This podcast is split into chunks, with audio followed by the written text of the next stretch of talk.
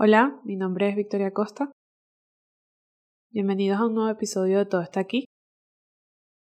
Hoy quiero tocar el tema del viaje que es ir a terapia y del miedo que nos da no poder cambiar. Yo diría que cuando decidimos embarcarnos en el camino de la salud mental, el crecimiento personal, el romper patrones de la infancia, todas estas cosas que deberíamos hacer desde toda la vida, pero que, bueno, por un poco tema social, cultural, etcétera, vemos como tabú el tema de la salud mental. Y no es sino hasta que nos pasa un evento traumático, en la mayoría de los casos, que decidimos empezar a embarcarnos en este camino, a ir a terapia, etcétera. Eh, yo diría que cuando decidimos empezar esto, nos subimos como una montaña rusa.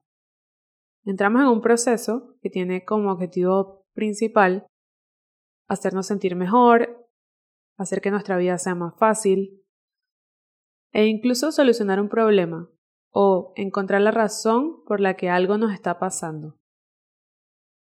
Somos muy ingenuos cuando empezamos terapia porque concretamente creemos que esto es un 1, 2, 3, todo en la vida es un 1, 2, 3 y va a ser un proceso rápido que nos va a dar una solución mediante la cual vamos a llegar a nuestra meta y vamos a superar el problema, superar el trauma, olvidar a esa persona, acabar con la ansiedad, como que creemos que es algo muy, muy racional y como un, dos, tres, listo.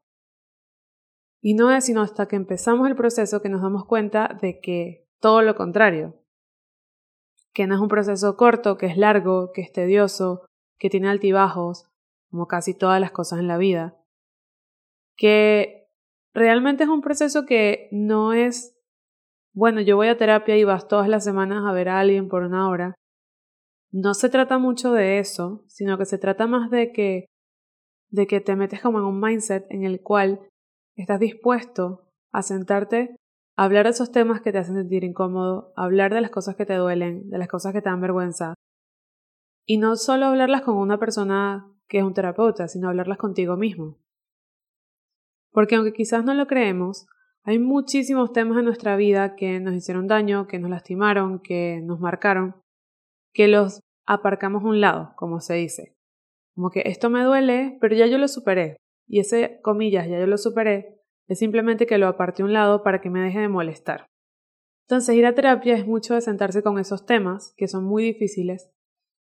Y es lo que dijimos, de sentarte tú contigo mismo, y por esto es que a muchas personas la terapia no les funciona. Por eso es que hay muchas personas que dicen que han probado mil terapeutas y ninguno les encaja. Porque es que no vale con ir a terapia a ver a alguien. Es que tienes que sentarte contigo mismo a afrontar esas cosas. Y yo diría que esa es la parte más difícil y más complicada de todo el proceso.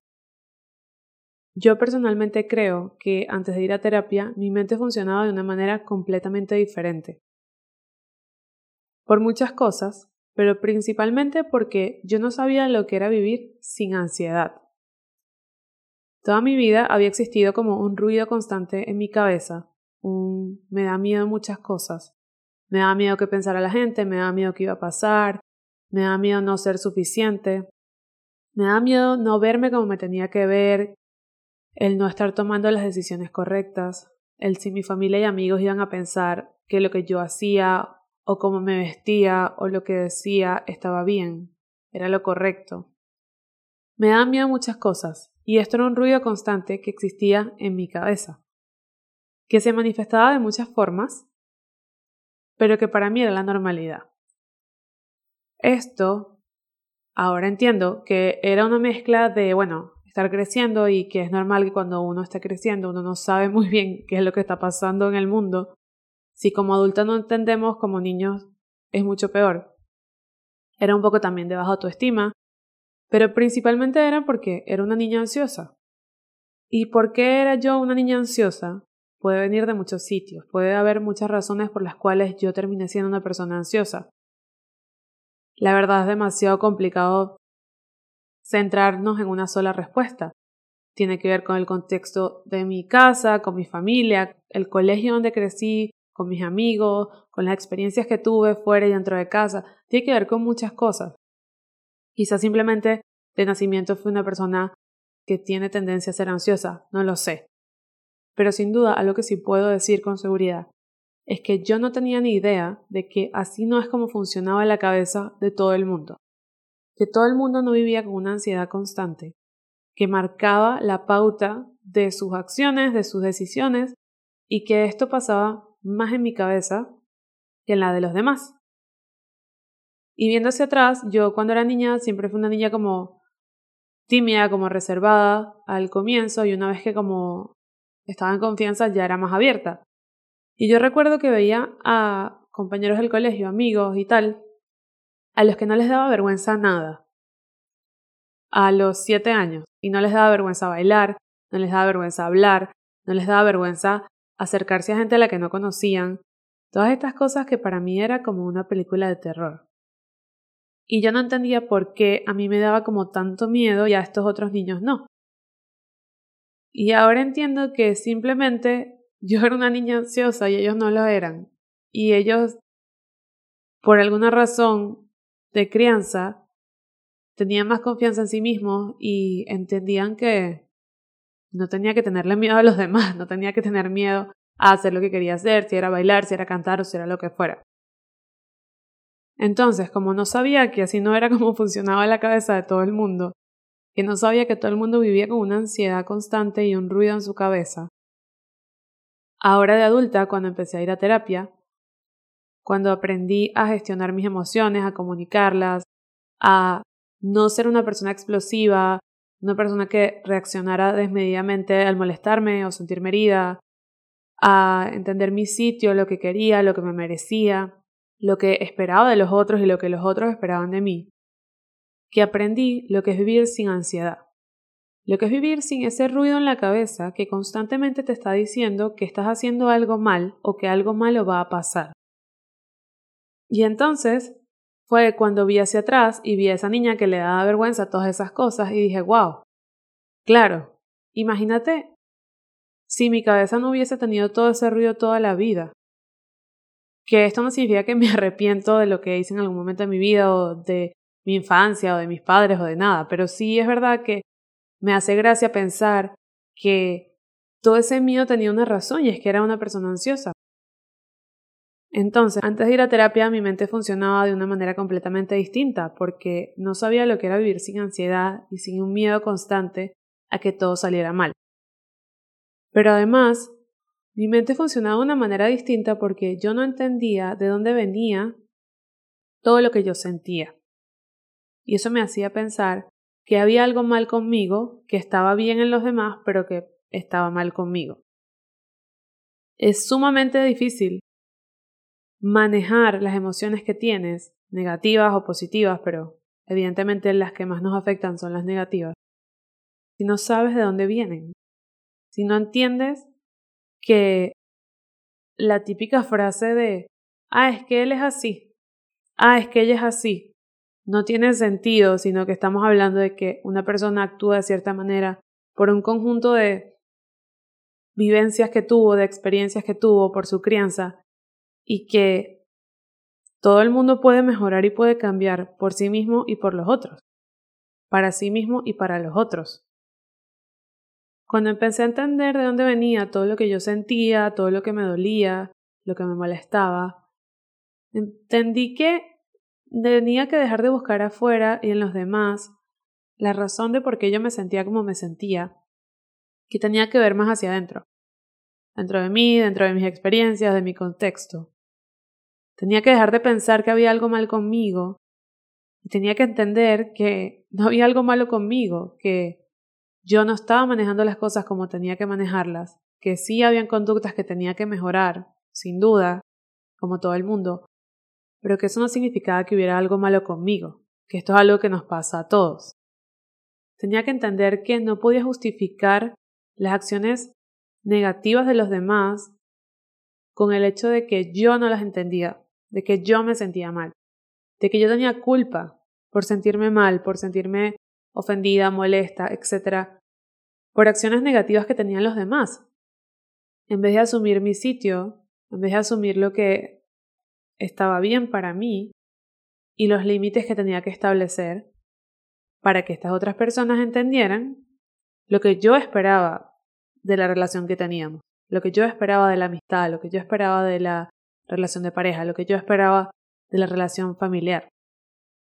Que no es normal que alguien no sea responsable emocionalmente, que no es normal que una persona solo piense en sí misma, que no es normal que alguien no quiera hablar de sus emociones, que no es normal que alguien no quiera confrontar a las personas que lo lastiman, que no es normal que alguien sea poco constante.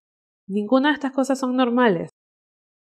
Y una vez que tenía establecido esto en mi cabeza, fue entonces cuando pude entender que sí habían cosas que yo tenía que mejorar de mí, por supuesto que sí, pero que además tenía que entender que habían cosas que estaban bien o mal para mí y que a partir de ahí yo podía o no aceptarlas. Básicamente, este fue un viaje en el que yo empecé terapia porque no me sentía bien, por un tema específico, o eso creía yo, y en el que terminé entendiendo que ir a terapia es mucho más que ir por un tema específico. Ir a terapia es ir a literalmente descubrirte, descubrir tu vida, descubrir de dónde vienes, descubrir por qué tomaste las decisiones que tomaste, por qué te sentiste de la manera que te sentiste, por qué te pasaron muchas de las cosas que te pasaron o por qué no. Y finalmente entender que además la salud mental no es, bueno, primero una tontería, no es nada de lo que sentir vergüenza, no es algo que hay que hacer tabú, pero que además no es algo que se cura de un día al otro, que las enfermedades de salud mental son como una enfermedad más de tu cuerpo que toma tiempo en curarse, que tienes que tomar medicina, que días en los que te vas a sentir súper bien y te vas a ver, entre comillas, curado y al día siguiente vas a volver a tener fiebre y a tener que acostar. Básicamente es lo mismo, solo que es mental, solo que no es físico. Como nadie lo puede tocar, como nadie lo puede ver concretamente, muchas veces creemos que no existen. Hay una cosa de la que me di cuenta hace poco, y es que a ver, durante un largo tiempo, como cinco años o así, yo tuve depresión. Y esto no significa que yo estaba acostada en mi cama, triste, llorando todos los días, y que no tenía amigos, y que no salía. No. Esto significa que yo vivía una vida normal, en la que tenía amigos, salía, salía de fiesta, estudiaba, todo eso, pero en la que no me sentía bien. Y esto con el tiempo, con el pasar del tiempo y con cambios que yo hice en mi vida, fue mejorando y me empecé a sentir mejor. Pero sí es verdad que cada cierto tiempo me volvía a sentir mal. Y otra vez caía y me sentía mal. Me sentía mal y me sentía mal y era como que las cosas perdían un poco su significado, las cosas perdían su propósito y me sentía mal una y otra vez. Y fue en uno de estos como episodios que yo empecé a ir a terapia. Y de nuevo, mi vida era completamente normal. Tenía trabajo, tenía amigos, tenía estudiaba, iba de fiesta, todo era completamente normal, excepto este constante sentimiento de tristeza y de que nada tenía realmente como un fin. Empecé a ir a terapia y recuerdo que me sentí muy bien los primeros meses que empecé a ir. Y era como que, wow, como un respiro, ¿no? Y luego, con el pasar del tiempo, como que volví a caer en ese sentimiento como de tristeza. Volví a caer y volví a salir y volví a caer y volví a salir. Mientras que mi vida continuaba con total normalidad, yo estaba pasando como por estos cambios emocionales. Y me acuerdo que había momentos de desesperación que era como que yo siento que, ok, las cosas van a estar bien, pero igual voy a volver a caer en este sentimiento de que nada tiene fin, de que me siento mal. Y actualmente, después de años de terapia, ese sentimiento ya no existe, como que ya no vuelvo a caer ahí. Desde hace mucho tiempo no me pasa que vuelvo a sentirme como me sentía, como en ese bucle en el que salía, caía, salía, caía. De un tiempo para acá ya no caigo más ahí. Y estaba pensando en esto el otro día. Y realmente esto yo no lo he hablado con nadie, no lo he hablado con mi terapeuta ni con nadie, pero yo pienso que básicamente en mi mente, mi imaginación, yo tenía como esta herida, esta enfermedad, ¿verdad?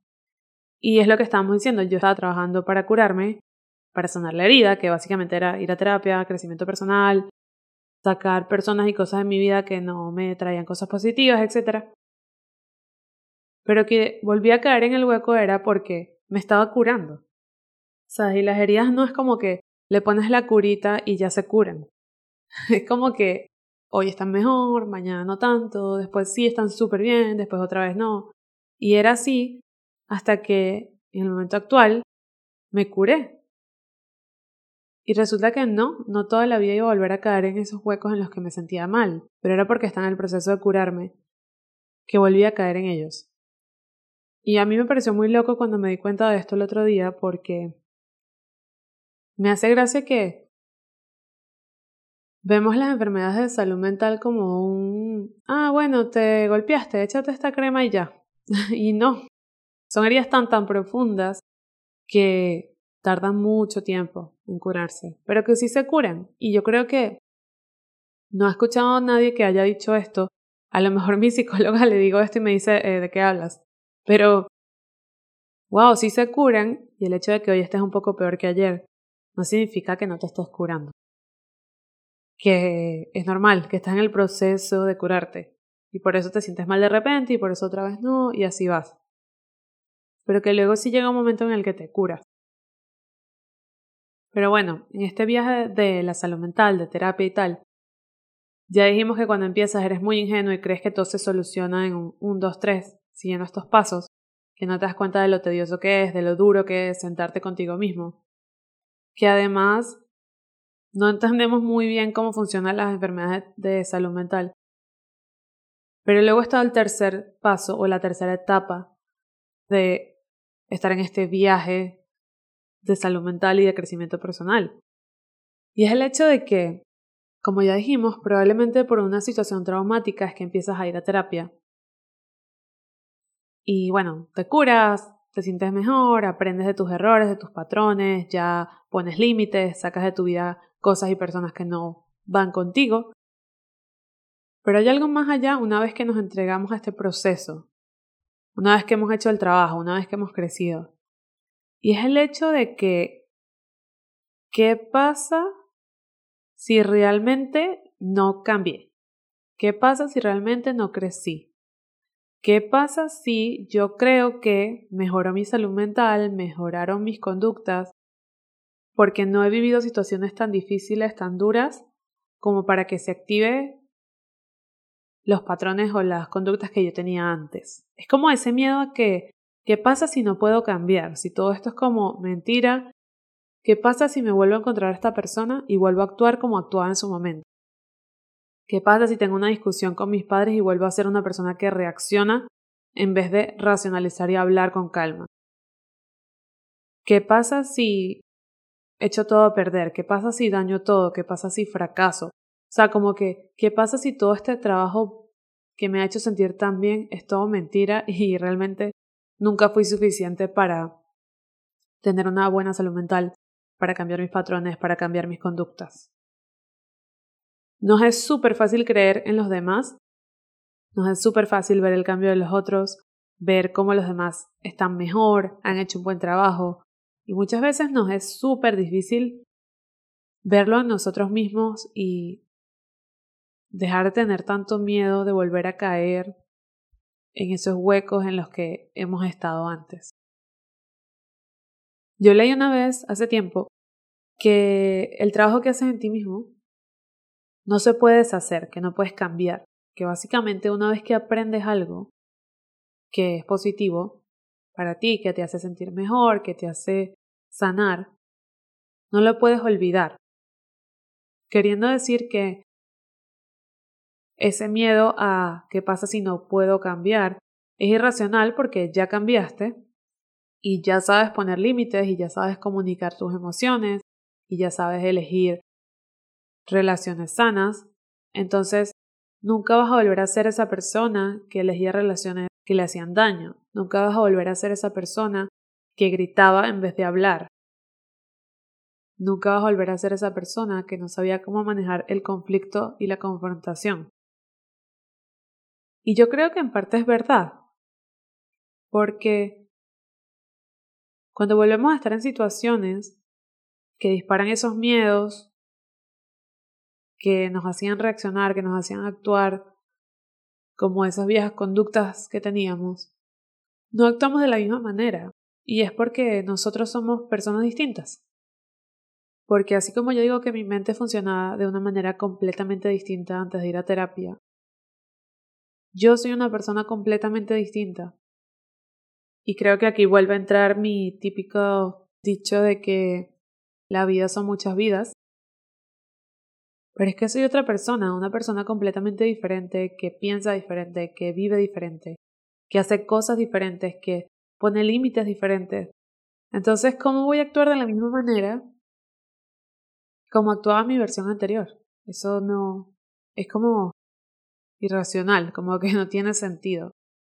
Pero es un miedo real que está ahí. Y debo decir que cuando nos encontramos en una situación que dispara esas conductas antiguas, o que debería dispararlas, pero no las dispara, se siente demasiado bien darse como que una palmadita en la espalda y decir, wow, mira, yo antes hubiese gritado porque me estás lastimando y hubiese dicho que eres un desconsiderado y ahora entiendo que no tengo que gritar para expresar lo que siento y para pedir algo que creo me merezco. Y además puedo entender de dónde viene la conducta del otro y además puedo entender de dónde viene la mía. Como esta magia, o sea, básicamente ir a terapia es esta magia que hace que veas más allá de lo que está pasando frente a tus ojos, que hace que entiendas mucho mejor a la otra persona, y te entiendas mucho mejor tú, y que literalmente puedas construir la vida que quieres basada en las experiencias que quieres, con las personas que quieres, como que te da mucho más poder de decisión para elegir cosas que realmente te hagan feliz. Este episodio fue completamente un filosofeo quería hablar un poco de lo que era el viaje de la terapia para mí y de ese miedo a no poder o no haber cambiado. Pero al final creo que lo que quiero transmitir realmente es como esta sensación de tranquilidad, de paz, de felicidad, que te da el haberte curado de eso que te comía la mente, literalmente, y que pensabas que nunca se iba a acabar